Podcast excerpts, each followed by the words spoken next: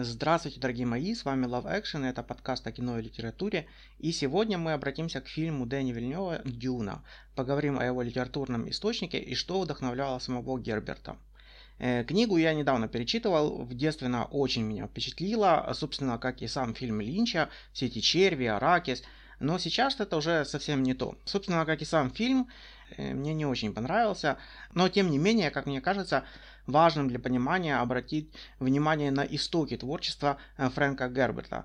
Э, подсказками нам будут всякие цитаты, разбросанные по тексту. Э, за них все больше отвечал Гурни. Лето вспомнил вдруг, как Гурни Халик как-то при виде изображения барона процитировал «И стал я на песке морском и увидел выходящего из моря зверя, а на головах его имена богохульные». Это первый стих из 13 главы, одна из важнейших строчек Апокалипсиса. «И стал я на песке морском и увидел выходящего из моря зверя с семью головами и десятью рогами. На рогах его было десять диадем, а на головах его имена богохульные». Это удивительное чудовище, э, вдохновило очень многих фантастов. Ведь оно обладало огромной властью над умами, ему поклонялись цари земные, оно умеет э, сеять смерть. А еще у него потрясающий облик. Э, зверь, которого я видел, был подобен барсу, ноги у него как у медведя, пасть у него как, у, э, как пасть у льва. Это из откровения. То есть он мутант химера. А поскольку он жил в море, художники придавали ему э, такие морские черты. Э, зверь из моря – это воплощение зла, дьявола, сатана, антихрист. И именно э, такой фигурой выступает в сюжете барон Харконен. Ему свойственны все пороки и грехи, а еще, согласно комментариям Апокалипсиса, он, скорее всего, символизирует враждебное христианству языческое государство Римскую империю. То есть, как вы уже догадались, автор разворачивает перед нами очень жесткую схему апокалипсиса. Антихрист, второе пришествие, Армагеддон, страшный суд. Э, когда зверь появляется в апокалипсисе, звучит знаменитое пророчество «Э, «Кто имеет ум, э, тот сочти число зверя, ибо это число человеческое, число его 666». Число зверя 666 это один из библейских ребусов, который известен, кажется, вообще всем. Таким же распространенным знанием является то, что тут зашифровано имя римского императора, который был э, особенно отвратителен христианам, Нерон. Он не только отправил на мученическую смерть множество верующих, вдобавок христиане почему-то именно его считали воплощением Антихриста. А когда он умер, э, то они в это не поверили и считали, что он, подобно Христу, вернется живым, и появление нескольких самозванцев, лже-нейронов, э, подкрепило это, эти верования. Э, в итоге комментаторы в целом согласны в том, что образ нейрона достаточно сильно повлиял на апокалипсис.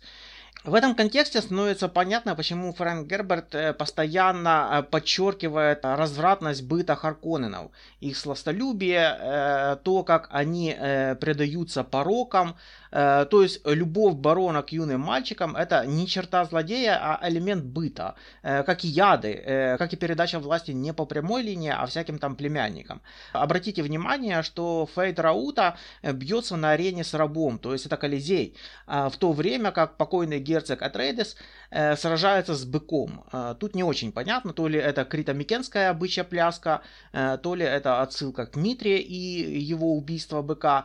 И все-таки, э, как мы помним, зверем в Дюне называют совсем другого человека. Зверь Рабан. Э, в английском э, оригинале используется именно слово beast. Рабан, э, племянник барона Владимира Харконина, которого он посылает управлять планетой Аракис. Затем, когда Рабан там всех загнобит до полного изнеможения, барон э, планирует его сменить на второго племянника Фейдрауту. Э, то есть у нас таких три активных персонажа Харконнена. А знаете, сколько зверей апокалипсиса на самом деле в апокалипсисе? Тоже три. Э, есть зверь из моря, э, с которым мы уже познакомились. Есть красный дракон, который э, появляется несколько ранее. Он гонится за женой, облеченной в солнце, то есть беременной матерью Спасителя. И, кстати, режиссер Джеймс Камерон прямо говорит, что подразумевал этот мотив в Терминаторе, когда красноглазый робот гонится за беременной Сарой Коннор. В фильме у нас тоже присутствует, кстати, погоня за беременной женщиной, правда, не спасителем, а его сестрой. И даны были жене два крыла большого орла, э, чтобы она летела в пустыню, в свое место от лица змея. Это тоже из Откровения. Третий зверь, э, зверь из земли. Он похож на Агнца. Агнец, понятно, это Иисус Христос. Э, то есть этот э, зверь притворяется им.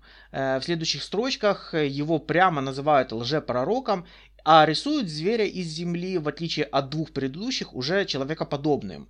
Ну, по крайней мере, носящим человеческую одежду и рясу. Он антихрист, он является темной копией Мессии Иисуса Христа, созданной, чтобы вводить слабых людей в заблуждение. Э, и по сюжету барон планирует э, забрать у Рабана власть и отдать ее Фейтрауте. Еще одна цитата из Дюны. «Э, «Да, мозги, как у танка, думал барон о Рабане, мышцы вместо мозгов. Когда он закончит разбираться с Аракисом, планета превратится в кровавую кашу. И вот тогда-то я пошлю моего Фейтрауту, чтобы он освободил народ от бремени. И народ будет ликованием встречать своего избавителя Фейтраута, любимый Фейтраута благословенный, в сострадании народу избавивший его от зверя, Фейдраута, за которым пойдут даже на смерть. Э, то есть э, лжеспаситель, антихрист, э, стремится получить от красного дракона власть над миром. Чтобы воспрепятствовать этому, настоящий спаситель, мессия, начинает войну. То, что образ Пола Айтрейдеса вдохновлен Лоуренсом Аравийским, не, не отметил только что разве ленивый. Обязательно посмотрите фильм, он длиной 3 часа 50 минут, но очень красивый. Полковник Лоуренс Аравийский, британский офицер, который в Первую мировую мировую войну попал э, к бедуинам в Аравию и стал их духовным и политическим лидером. Э, он, кстати, написал э, книгу «Семь столпов мудрости». Это как бы книга его воспоминаний о боевых действиях. Но воспоминания весьма все-таки специфические, потому что Лоуренс был человеком необычным и очень образованным. Ну, представьте себе, как если бы Гумилев или Блок написали мемуары о войне в пустыне. Небольшая цитата оттуда.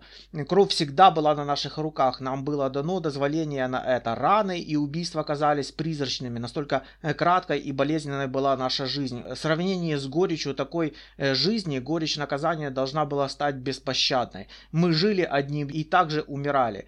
Когда была причина и желание, мы вписывали свой урок пистолетом или кнутом непосредственно в упрямую плоть страдальца, и дело закрывалось без апелляций. Пустыня не дозволяла затевать тонкие и медленные разбирательства судами и тюрьмами. Э, в фильме есть несколько ключевых сцен, которые, как мне кажется, э, повлияли на образ Пола. Это, конечно же, сцена, когда Лоуренс произносит э, свои знаменитые слова «Ничто не предначертано». Чтобы взять Акабу, героям нужно было пересечь пустыню, и уже перед самым оазисом отряд замечает потерю бойца. Арабы уже сбросили его со счетов, пересечь пустыню было изначально смертельной миссией. Они заранее смирились с будущими потерями, но Лоуренс возвращается э, за бойцом на его поиски и говорит при этом ничто не предначертано. И находит, э, кстати, этого араба, а позже, ну это просто красивый такой твист, я не могу об этом не рассказать, в ночь перед взятием города происходит убийство в отряде, кровавая месть. Один араб убивает другого из враждебного ему племени. То есть этот отряд это было собрание таких нескольких арабских племен, они между собой враждуют, и э, все готовы схватиться за оружие, и Лоуренс э, предлагает собственноручно совершить правосудие, э, казнить убийцу, чтобы ни одна из сторон не была в обиде на другую. И вдруг убийцей оказывается тот самый спасенный в пустыне араб. И, собственно, на этом построен весь сюжет э, Дюны. Пол, он как бы видит ключевые точки будущего, и таким образом он может его изменить. Но все-таки он не властен над ними полностью, и ему не удается избежать джихада. И, кстати, в фильме очень э, красиво показано, какого именно джихада он боится.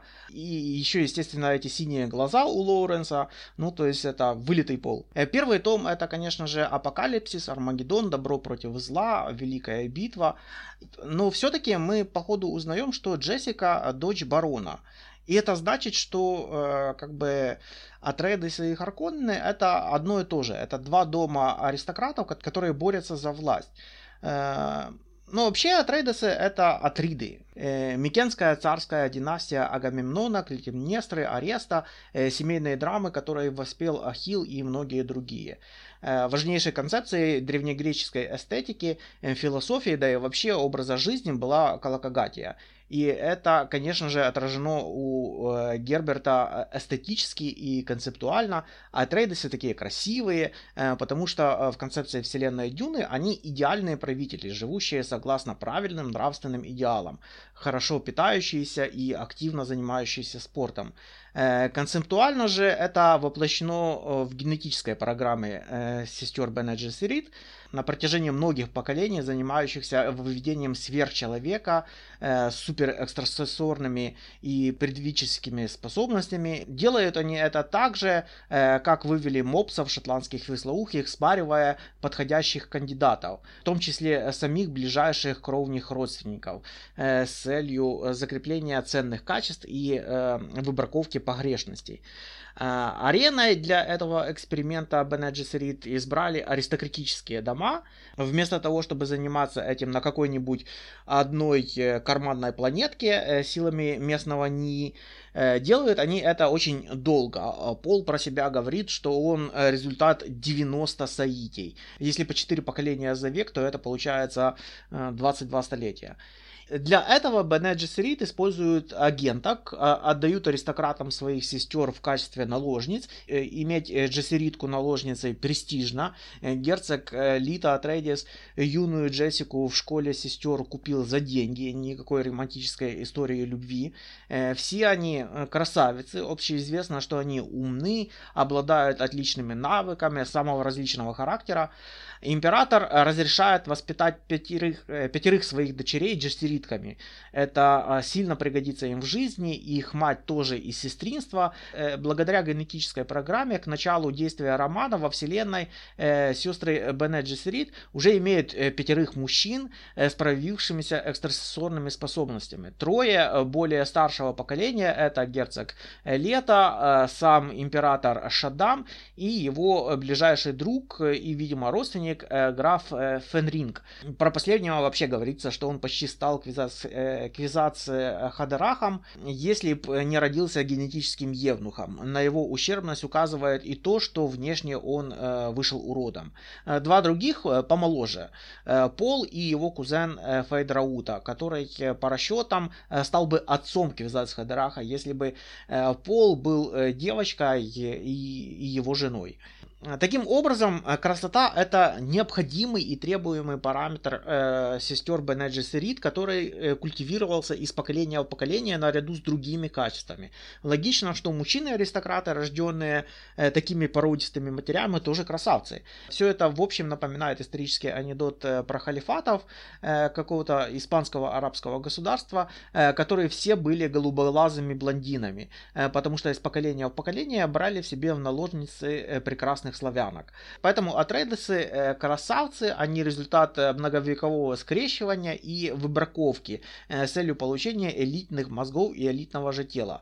Харконнены поэтому уже и уроды. При рождении им даны те же генетические преимущества, но семейная традиция потворствовать своим слабостям, то есть мерзостям, как это сказано в третьем томе романа, и это меняет их тело, накладывает на них отпечатки отпечаток всех, э, э, всех пороков, э, начиная с чревоугодия и лености, а также гневливости, которая сильно безобразит мимику.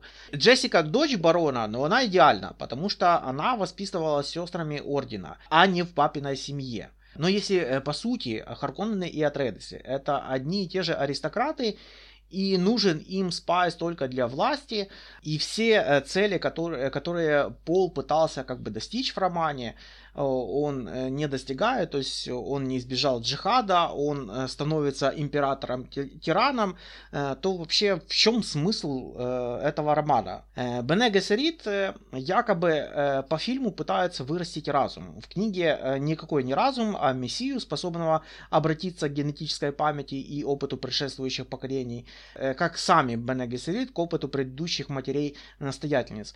Главное испытание для такого разума это коробочка может ли он пройти через страх и боль ради достижения цели. Кстати, в этом же и смысл джихада, как я понимаю, насилие над миром и, и собой ради просветления.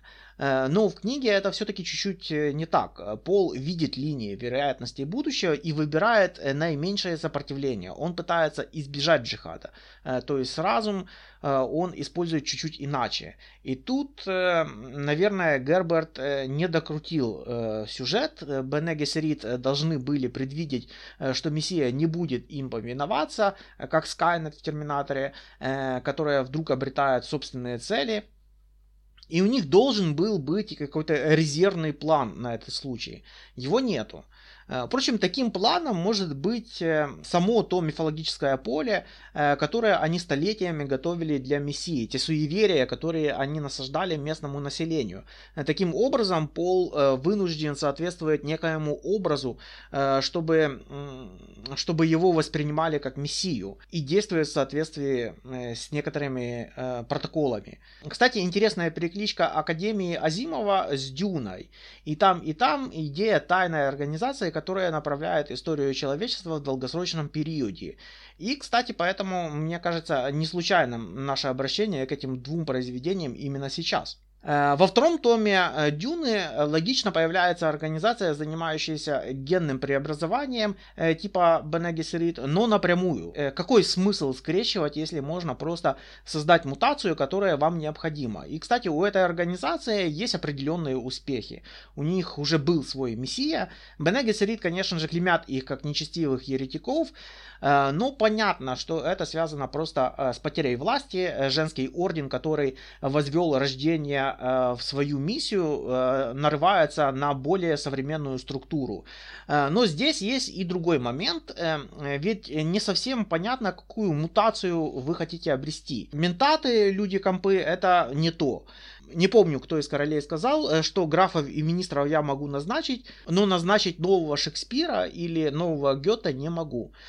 Что такое этот самый мессия или разум? Э, какими качествами он должен обладать, э, никому не известно. Поэтому э, ведьмы тут правы. Может быть, скрещивание это такое общение с вероятностями Вселенной, с логосом, с какой-то логикой окружающего мира. Джессериткам не нужен мессия вне их программы, путем простого вмешательства в генетику. Э, власть должна жизниться на каких-то принципах, законах. Закон э, сознает общее поле э, публичных ценностей. Вне них общество рушится и переходит в режим все против всех. Отдельно, наверное, нужно вспомнить тему Дзена. Недаром у него в книге изобретена целая новая религия дзенсунизм. Э, кроме того, мантры, которыми сверхлюди в романе себя гипнотизируют, тоже весьма дзенские. Э, в том числе и просто по интонациям. Алан Уотс, э, который написал «Путь Дзена», главный проповедник всей этой восточной истории на Западе, был личным другом Герберта. Они вместе всякого там принимали и вели умные разговоры за жизнь. И, и плюс сюда же бонусом можно было бы добавить э, книгу психолога э, Пола Экмана «Психология эмоций». Э, профессиональный американский психолог, тот самый, которого сыграл Тим Рот в сериале «Обмани меня. Теория лжи», рассказывает о эмоциях и самоконтроле, причем, по собственным словам, ему многое понять помог именно буддизм, практикуемые там практики самоконтроля. А для Герберта это одна из сквозных идей книги умение контролировать свое, э, свое тело, э, свои порывы. Тут небольшая цитата из книги. Э, Фрименам всегда в высшей степени было присуще качество, которое древние называли «спанунгсбоген» — привычка, ощутив желание, не спешить с его удовлетворением. В общем, обязательно вам рекомендую Лоуренса Аравийского, Дюну Линча. Э, Все-таки она очень симпатичная, и Линч себе позволял как-то больше в своем фильме. И это, это и магическое оружие, стреляющее звуком, и странные такие угловатые щиты. Не сфера, как обычно, а такие какие-то кубики. И эти пробки для сердца, и сама планета Харконна такая очень атмосферная. Не, фильм очень симпатичный даже сегодня. Ну что же, а на этом у меня все. С вас лайки и подписка. Делитесь своими впечатлениями в комментариях под, э, под видео. И э, встретимся ровно через неделю. Помните, что The Spice Must Flow.